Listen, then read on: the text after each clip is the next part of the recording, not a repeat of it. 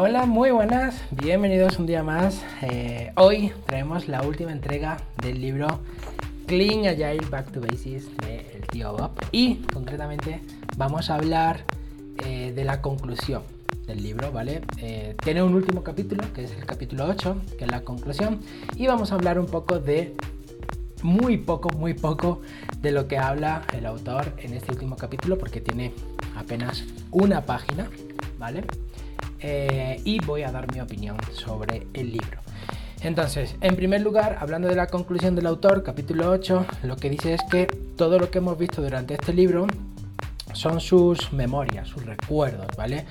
Eh, da muchas opiniones basadas en su experiencia y en su trayectoria, ¿de acuerdo? Básicamente es lo que eso eh, concluye él en el capítulo 8. Entonces, resumiendo, vamos al inicio del, al índice y hemos tenido una introducción a Agile donde hemos visto qué es, cómo surgió, el por qué, las razones. En el segundo capítulo, las razones para el Agile, que es el por qué. En el capítulo 3 vimos las prácticas de negocio, eh, la planning, las small releases, los test de aceptación, etcétera, etcétera. En el capítulo 4 vimos prácticas de equipo, ¿vale?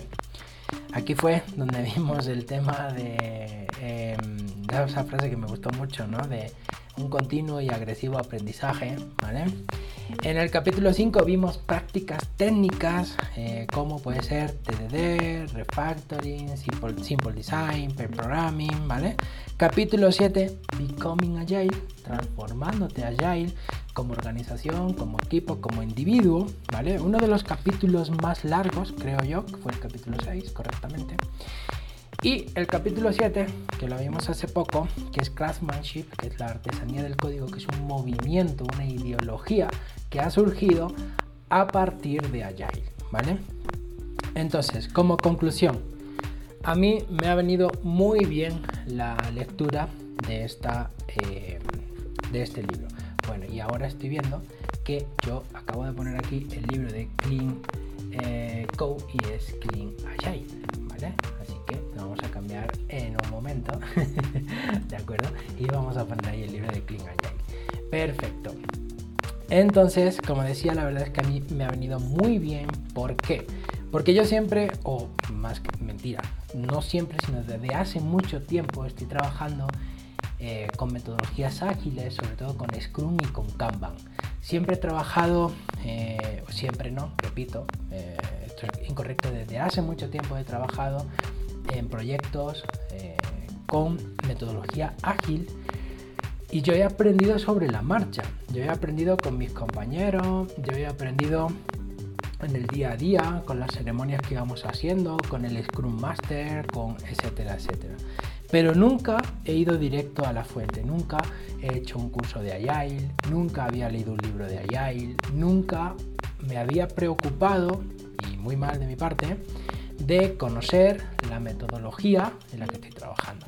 No quiero decir que este libro sea la definición de Agile, ni mucho menos, ¿vale? De hecho, en este último capítulo de conclusión el autor lo dice, son mis memorias, son mis recuerdos basada en su experiencia y, y bueno, es uno de los fundadores del manifiesto Agile, ¿vale?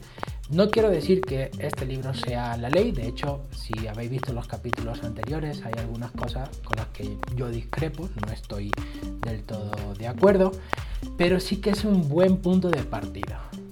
Sí creo que es un buen punto de partida. Es un libro que no es extenso, te voy a decir, tiene 200 páginas mal contadas porque las últimas 10 a ver, sí, Afterword, las últimas 20 son del índice de vocabulario, lo típico, etcétera, etcétera, 180 páginas, ¿vale?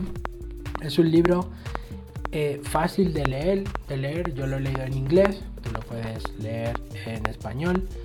Eh, y yo realmente sí te lo aconsejo. Si tienes la oportunidad de que te lo presten, de comprártelo tanto en formato físico como en formato digital, yo prefiero el físico, lo he podido tener en físico porque puedo fácilmente eh, volver atrás. Como habéis visto, hemos ido rápidamente el índice, hemos visto el índice, podemos avanzar, retroceder.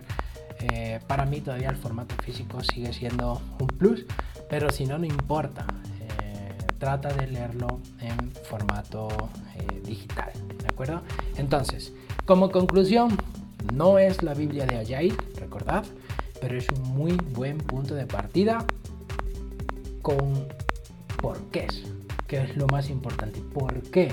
¿Por qué Back to Basics? ¿Por qué surgió Agile? ¿Por qué llegamos a la situación o a ese punto de inflexión en el que todo estaba hecho,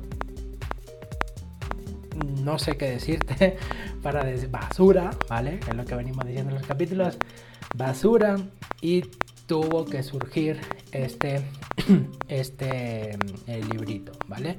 Entonces, eh, recomendado, recomendado leerlo, de verdad.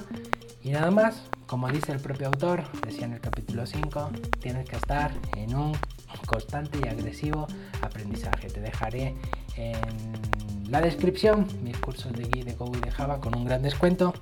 Muchas gracias por, acompañarme por, esta, por este camino de leer Agile y de intentar ser más Agile.